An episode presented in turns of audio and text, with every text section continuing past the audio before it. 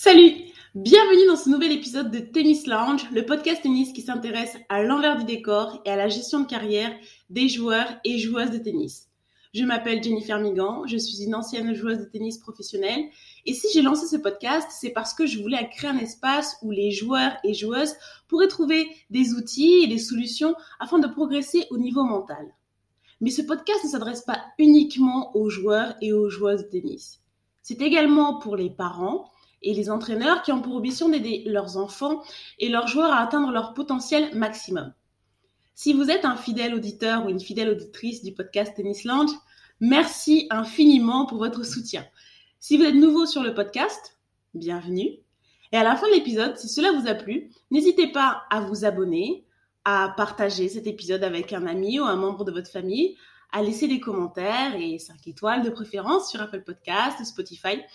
Ça m'aidera vraiment à faire euh, accroître la visibilité du podcast et à faire grandir la communauté Tennis Lounge.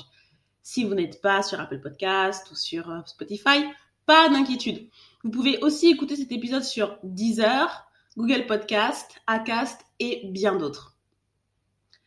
On peut déjà commencer à dresser un bilan de cette année 2021, même s'il reste euh, à jouer la très controversée Coupe Davis. Mais en ce qui concerne le bilan individuel, on peut dire que l'année 2021 a été vraiment riche en rebondissements et surtout en émotions. On vient d'assister au triomphe, euh, j'ai envie de dire un peu surprise, d'Alexander Zverev euh, au Master euh, de Turin. Et dans cet épisode, moi j'ai envie de me concentrer un peu sur Alexander Zverev et comment sa défaite en finale de l'US Open l'année dernière face à Dominic Thiem a été un véritable déclencheur et comment vous, vous pouvez aussi utiliser une, une défaite pour reconstruire en fait votre votre stratégie de jeu, votre mental et comment redevenir plus fort. Parce qu'on peut vraiment dire que cette année 2021 a été la meilleure saison de la carrière d'Alexander Zverev, en tout cas jusqu'à présent. Donc, euh, comme je disais, Alexander Zverev, c'est un joueur qui euh, a toujours été un peu présenté comme le fer de lance de cette euh, fameuse next gen depuis son arrivée sur le circuit en 2013 à l'âge de 16 ans. Il était extrêmement précoce et euh, il affichait quand même une certaine maturité et très vite il a été en mesure de euh, bah, de se confronter aux meilleurs joueurs. Il a vraiment utilisé l'expérience de son grand frère, de 10 ans son aîné, Misha, qui était aussi sur le circuit, pour bah, faire ses armes et remporter assez rapidement ses premiers tournois. Mais Alexander Zverev aussi, c'est un joueur qui euh, a eu pendant longtemps la réputation d'être un peu en dilettante justement et de se reposer sur ses acquis, de, euh, de jouer un peu de ce, euh, bah, de ce statut de, de joueur précoce et qui petit à petit a, a, vu revenir sur lui les autres joueurs de la next gen comme Stefanos Tsitsipas, Daniel Medvedev et il été un peu plus en retrait. L'année dernière, il a atteint euh, la finale de l'US Open en, en, 2000, donc en 2020 euh, en menant de 7-0 et en perdant au tie-break euh, du cinquième set face à Dominic Thiem. Et pour beaucoup, cette défaite aurait pu être vraiment cruelle parce qu'il a mené de 7-0 un break, parce qu'il a été sur le point de remporter le tournoi en servant pour le match à 5-3. Et pourtant, on a vu tout au long de l'année 2021 un Alexander Zverev euh, très performant et, euh, et monté en puissance. Alors moi j'ai envie d'analyser cette montée en puissance. Déjà la première chose, le premier élément que, que je vois dans ce dans ce renouveau, c'est euh, cette cette capacité à à mettre en place des actions qui sont à la hauteur de vos ambitions. Comme je l'ai dit, Alexander Zverev a été présenté comme un, le fer de lance de la next gen, mais aussi, il a été euh, quelqu'un qui a toujours été euh, très ambitieux et qui ne s'est jamais caché euh, sur ses ambitions. Il a toujours dit qu'il voulait être le meilleur joueur du monde et gagner des grands chelems. C'est quelque chose qu'on entend d'ailleurs très souvent, que ce soit chez les jeunes, on voit souvent lors des championnats de France notamment, ou même lorsque l'on on, donne la parole à des, à des jeunes joueurs, on leur dit bah, c'est quoi ton but, c'est quoi ton rêve en tennis, bah, c'est d'être numéro un mondial et c'est d'être de gagner des grands chelems c'est quand même une réponse qui est euh, assez bateau, j'ai envie de dire. Et quand je parle de mettre en place des actions qui sont à la hauteur de vos, de, vos ambitions, je vais vous dire pourquoi. Parce que souvent, on dit des choses, mais sans forcément euh, avoir le, le, recul et surtout euh, savoir ce que cela implique. Et je pense que pendant longtemps, c'était un peu le cas d'Alexander Zverev. il voulait être numéro un mondial, il avait les facilités, c'est un joueur qui est très talentueux, mais euh, il y avait quand même euh, des certaines euh, disparités entre ses ambitions et ses actions, notamment en termes de son investissement. Alors bien sûr que pour atteindre le niveau qu'il avait, parce que Alexander Zverev a toujours été un excellent joueur, mais pour atteindre le niveau d'excellence qui est nécessaire lorsque l'on veut gagner les grands chelems et être numéro mondial, il y avait quand même une certaine, euh, comme j'ai dit, disparité. Ça a été, euh, d'ailleurs, c'est ce que certains de ses entraîneurs ont dit, euh, comme Juan Carlos Ferrero qui aujourd'hui s'occupe de Carlos Alcaraz. Voilà, il y avait quand même cette, cette sensation qu'il était un petit peu en dilettante et que il mettait pas toujours les efforts nécessaires pour atteindre ses objectifs. Et au cours de ce master, on a vu que il a été quand même assez assez bon et assez constant dans son attitude. D'ailleurs, son frère Micha, qui l'accompagnait sur, sur, sur, ce tournoi, a dit que euh, son frère avait énormément gagné en maturité. Et, je pense que c'est là euh, le, premier changement d'Alexander Zverev, c'est que, euh, alors après, Alexander Zverev, c'est un, joueur qui, euh, qui est aussi, qui a une réputation qui est aussi sulfureuse. On, l'a vu cette année avec avec des, accusations de violence domestique. Euh, et moi, je suis là pour parler de, de vraiment son, sa manière d'aborder les, ben, l'adversité et les tournois. On a vu que justement, quand il était en pleine tempête médiatique, euh, il a, euh, il a fait le dos rond, même si c'était pas forcément facile.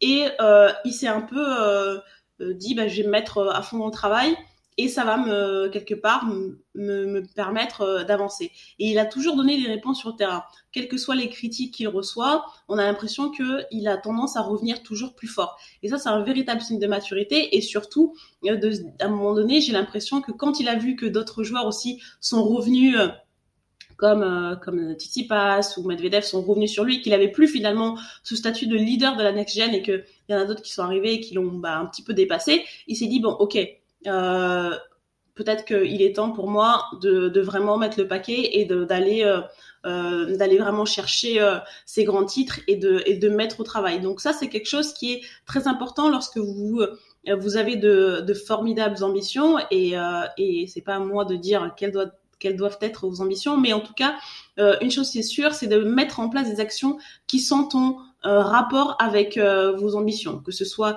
euh, d'être centième mondial. Moi, je, je pense que quelqu'un qui va me dire peut-être avec vraie conviction, j'ai envie d'être d'être top 100, et quelqu'un qui va juste dire bah tiens, ça fait bien de dire je vais numéro un mondial, c'est pas la même crédibilité. Il faut vraiment aussi voir une fois que les choses ont été dites, il faut voir les actions qui vont être mises. Tu vas être top 100, tu vas être numéro un mondial, ok, très bien. quels sont les, les entraînements que tu vas faire, quel va être ton volume d'entraînement, quel va être ton, euh, ton planning de tournoi, euh, qui sont les personnes qui vont t'entourer? L'entourage est extrêmement important, euh, donc il est important pour aller atteindre ces objectifs-là de s'entourer des meilleurs. Et là, je parle vraiment à, un âge que ce soit 12, 13 ans, même avant, c'est quelque chose, voilà, hein, c'est un projet qui est sur du long terme, mais il faut commencer à mettre de bonnes habitudes dès le départ. Euh, l'aspect financier, comment est-ce qu'on va financer euh, cette accession au top 100. Toutes ces choses-là doivent être faites euh, avec le joueur ou la joueuse et surtout avec son entourage pour pouvoir mettre en place des choses et pas dire bah tiens on improvisera en fonction.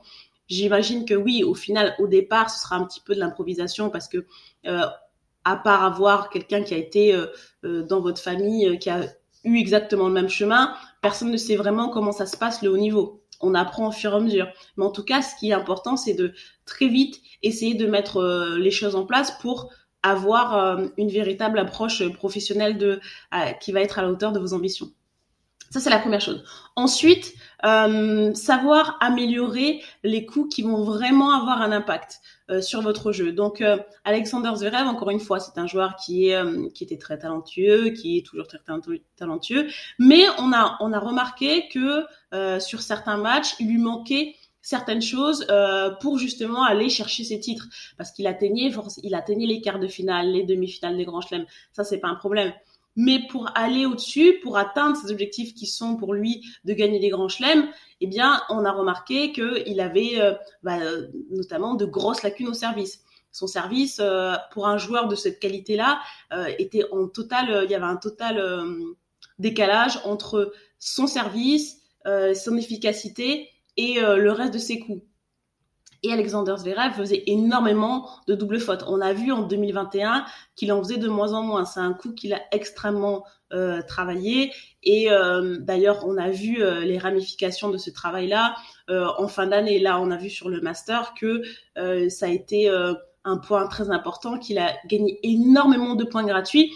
Et on sait que les points gratuits sont hyper importants, surtout en Grand Chelem, parce que ça vous permet de vous reposer, d'avoir des échanges qui sont moins longs et d'arriver sur les derniers tours, sur les demi, les finales, les quarts, etc., d'être beaucoup plus frais mentalement et euh, aussi d'avoir une certaine confiance et de mettre la pression sur votre adversaire notamment en deuxième balle. On a vu qu'il est devenu beaucoup plus agressif. Son frère en a un petit peu parlé et euh, il a dit que voilà, son lancer de balle qui était extrêmement haut euh, encore il y a un an, il suffit d'aller regarder euh, les matchs, euh, bah, justement, étaient beaucoup mieux contrôlés et que lorsqu'il maîtrisait son, son lancer en deuxième balle, il pouvait être plus agressif et plus efficace. L'exemple parfait est que sa balle de match contre Medvedev en finale du Master se termine par un ace sur deuxième balle. Chose complètement improbable. Si on m'avait dit il y a un an, Alexander Zverev finira son match euh, avec un ace sur deuxième balle, j'aurais dit ouais c'est ça, 100 balles et un Mars. Sauf que force est de constater qu'il a amélioré ce coup et euh, il avait déjà un bon service quand son service passait, il était très bon. Mais là, c'est devenu une véritable arme qu'il peut qu'il peut ajouter à son arsenal. Deuxième chose, euh, ça a été sa couverture de, terrain. Alexander Zverev est un joueur qui est très grand, il mesure euh, près de 2 mètres, 1m98, et malgré tout, il a une couverture de terrain d'un joueur, bah, voilà, j'ai envie de dire, de taille moyenne, 1m80, 1m85. Il se, il se déplace très très bien. On l'a vu notamment lors du match euh, contre Novak Djokovic en demi-finale. Il n'a pas laissé de place à Djokovic. C'était assez incroyable. Djokovic qui d'habitude arrive à se créer des opportunités, à se créer des espaces euh, lors de ses matchs. On voyait que Zverev était extrêmement bon et surtout arriver à vraiment euh, euh, là où il a vraiment amélioré, c'était donc là sur la couverture de terrain en latéral, mais aussi sentir les opportunités, quand est-ce qu'il fallait reculer, quand est-ce qu'il fallait aller vers l'avant. Ça, c'est quelque chose qu'il ne faisait pas euh, auparavant. Et il ne le faisait pas, surtout notamment aller vers l'avant, parce que il avait une volée, et c'est le troisième point d'amélioration qu'on a pu voir dans le jeu de d'Alexander Zverev, une volée qui était, euh, bah voilà, on va pas se mentir, qui était catastrophique. Euh, on, l'a vu euh, encore une fois sur ce match référence à l'US Open en 2020 il, monte au filet au départ. Euh, sur les deux premiers sets, d'ailleurs, il les gagne contre Dominic Thiem. À partir du moment où il commence un petit peu à avoir, à, avoir un peu de mal, il recule, il perd le match. Là, bon, c'est pas encore Stéphane Edberg ou Roger Federer au filet, mais il a il a nettement progressé. On l'a vu à maintes reprises prendre le filet, que ce soit par des volets liftés ou bien des volets classiques. On a vu quand même une véritable amélioration. Tout ça pour vous dire que euh, c'est important en fait quand euh, vous voulez atteindre un, palier supérieur de, comprendre euh, les coûts qui vont qui vont vraiment vous qui vont vraiment vous apporter et qui vont vous faire vraiment prendre une autre dimension au haut niveau, c'est des petits détails, c'est toujours des petites améliorations. Mais on voit en fin, on voit que euh, ça, a un, ça a un impact vraiment exponentiel. Son service, il gagnait déjà des points, mais le fait d'être en mesure de de, euh, de progresser comme ça. Maintenant, voilà, Alexander Zverev aujourd'hui peut euh, gagner des, des jeux de service sans trop euh, sans trop se fatiguer parce qu'il peut faire il peut claquer des aces parce qu'il peut euh, se mettre euh, euh, se mettre dans des bonnes positions même sur deuxième balle chose qu'il ne pouvait pas faire au final. Et on voit quel quel impact positif ça a sur son sur son jeu. Donc ça c'est quelque chose qui a été qui était vraiment qui était vraiment important et que vous vous pouvez faire en faisant un audit de votre jeu. Ok aujourd'hui quel est le coût ça peut être juste un coup. Et après vous en rajoutez et vous allez voir que vraiment ça va ça va avoir un impact et surtout ça vous donne plus de confiance et ça et ça vous permet de poser beaucoup plus de problèmes à vos adversaires. Donc ça c'est euh, c'est aussi le deuxième élément, améliorer les éléments de son jeu pour euh, pour vraiment progresser, pour avoir une meilleure confiance en son en son jeu et être plus fort mentalement. Ça c'est le ça, c'est le, deuxième point. Sur le troisième point euh, que j'ai pu euh, observer en, regardant euh, Zverev au cours de cette, de cette fin d'année et, et surtout lors de ce master, c'est c'est comprendre quand une, une défaite finalement est, est positive et qu'on est sur la bonne voie. Alors on dit souvent oui on perd pas, soit on perd, soit on apprend, mais la vérité c'est vrai que quand on perd un match on est dégoûté et qu'on a tendance à vouloir un peu euh, pas tout jeter mais euh, se dire bon euh, ça n'a pas marché donc il faut que je fasse autre chose.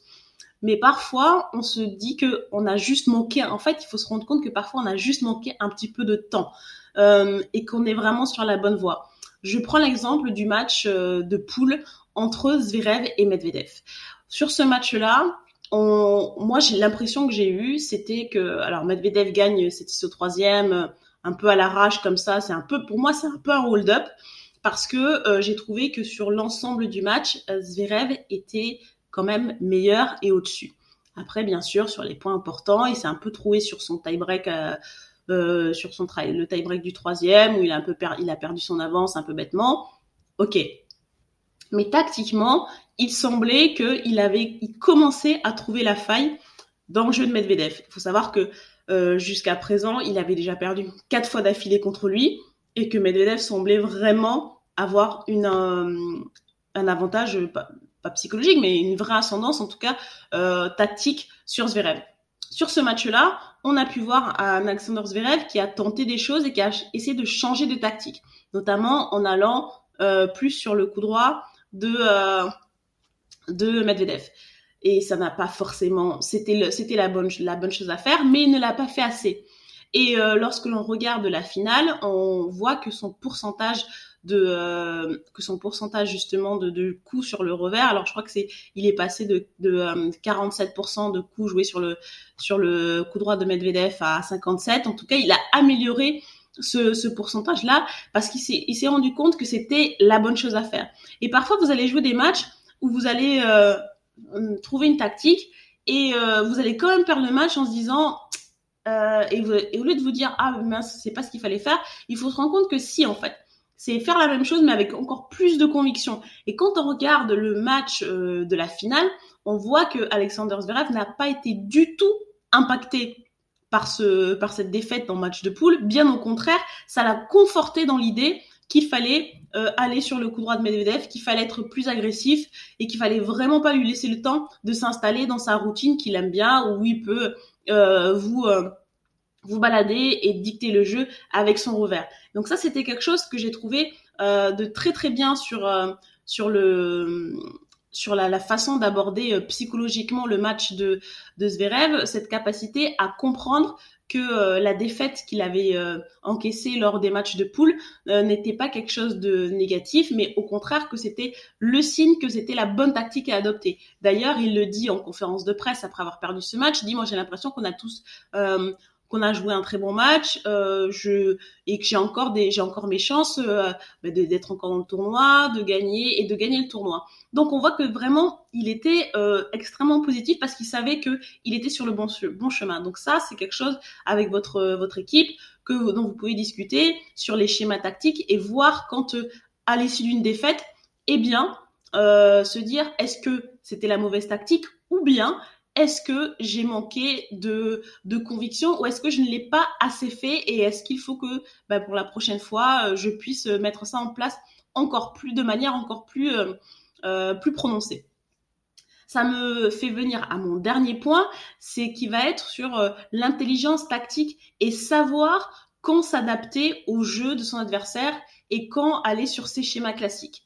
Alors pourquoi je dis ça? Parce que euh, Alexander Zverev, on sait que la base de son jeu, c'est euh, son revers croisé, donc euh, dicter le jeu avec son revers pour pouvoir manier un peu les manier les joueurs. Sauf que on a vu que dans ces matchs, que ce soit contre Djokovic ou ou bien Medvedev, il a été capable de s'adapter à son adversaire et de vraiment leur proposer pas son jeu, pas sa filière forte, mais le, mais la stratégie qui allait vraiment les déstabiliser. Alors, le, la première personne que j'ai vue, enfin la première, il y en a eu d'autres, mais la, la personne que j'ai vue faire ça de manière euh, euh très prononcée, c'était euh, Djokovic euh, lors de la finale de, de Bercy, là, il y a quelques semaines, contre Medvedev.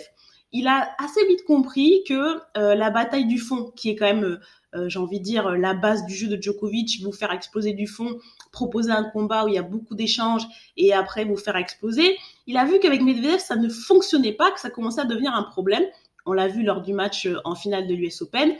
Et au début du premier set, à Bercy, que d'ailleurs Medvedev a remporté. Et il a commencé à faire des services volés, ce qui n'est absolument pas l'ADN de Novak Djokovic. On sait que voilà, même s'il a énormément progressé au filet ces dernières années, Djokovic n'est pas un joueur qui euh, voilà qui est naturellement à l'aise au filet.